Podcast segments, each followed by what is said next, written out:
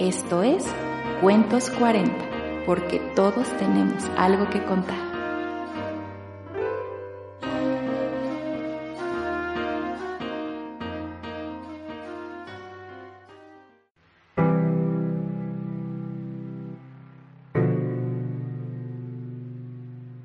Me levanté de la silla del insomnio y me asomé por la ventana. La oscuridad dejaba un leve rocío de claridad que despejaba mis penumbras y pensé en ti por un instante. Apenas mis piernas lograban sostenerse, mirándose ellas mismas como extrañas y no lograban coordinar. El té ya estaba helado y no importaba demasiado. Igual seguí bebiendo mientras el frío de la madrugada me erizaba todo el cuerpo. Me levanté unos momentos y miré de nuevo por la ventana. El aire penetraba cada espacio y me llevó hasta tu lado de la cama. Hacía tanto tiempo que ya no dormías ahí, pero pensé que tal vez quedaba algo de tu aroma.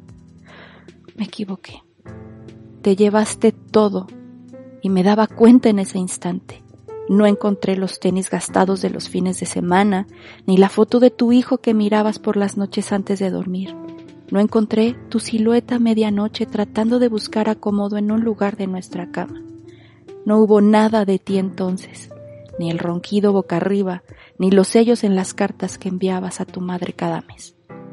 Te dio tiempo de empacar hasta los tacones altos que yo usaba para verme de tu altura y el vestido negro de las fiestas importantes. No quedaba nada de ti e incluso de mí, a veces ni el recuerdo. Abrí la caja de fotografías. Intenté hallarte en ellas para perdonar un poco el abandono. No estabas. Te encargaste de llenar mi alma de arrebatos locos, empacaste también mi cordura y recordé que ya las había quemado.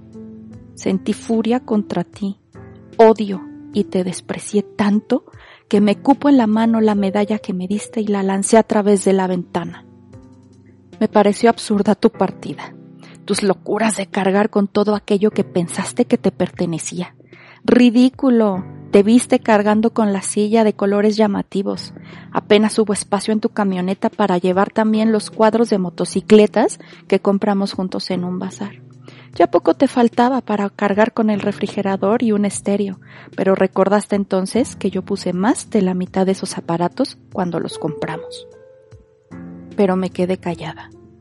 Permití que te quedaras con lo que deseabas, incluso si era mío. Tan fue así que la colección de discos de boleros no está aquí acompañándome. Quédate con todo, no me importa. Puedes vender los discos y los libros que empacaste. Si deseas, conserva aquellas cartas que escribí en los aniversarios. Incluso sácale provecho a los regalos que te di durante años. No me importa. Y soy tan espléndida y caritativa que te regalo mi cariño, te regalo mi tiempo perdido junto a ti, te obsequio el amor que al final de cuentas siempre es el mismo. Quédate con todo lo que necesites de mí. Puedes venir de nuevo y llevarte las humillaciones porque ya no las quiero y no las necesito. Si deseas, te regalo mis lamentos de las tardes cuando quiero ver un programa de televisión y no puedo porque también la empacaste. Y al final ya tienes todo de mí, mis deseos, mis odios, mi amor incluso. Pero por favor, ven solo un día más y llévate contigo lo único que me dejaste. El pedazo de noche en que te pienso.